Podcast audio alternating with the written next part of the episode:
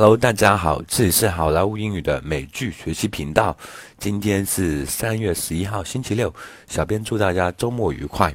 今天我们就给大家分享一个非常地道、老外经常用，而我们中国人非常不熟悉的一个表达法，“come in handy”。这个表达法是什么意思呢？我们一起来学习一下。“come in handy” 它英文解释是 “meaning that something will be useful at some time in the future”。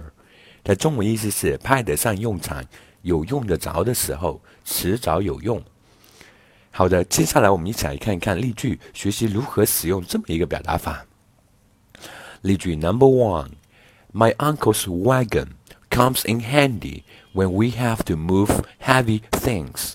当我们要搬重东西的时候，我叔那辆卡车就正好派上用场了。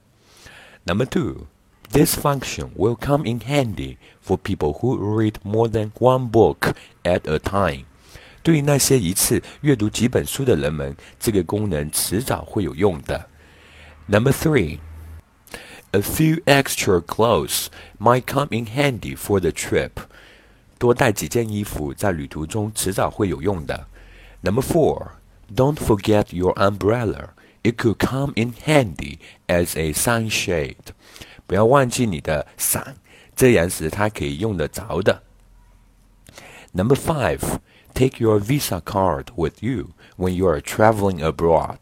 It will certainly come in handy. 你出国旅行的时候，一定要记得带上你的 Visa 卡，肯定肯定会用上的。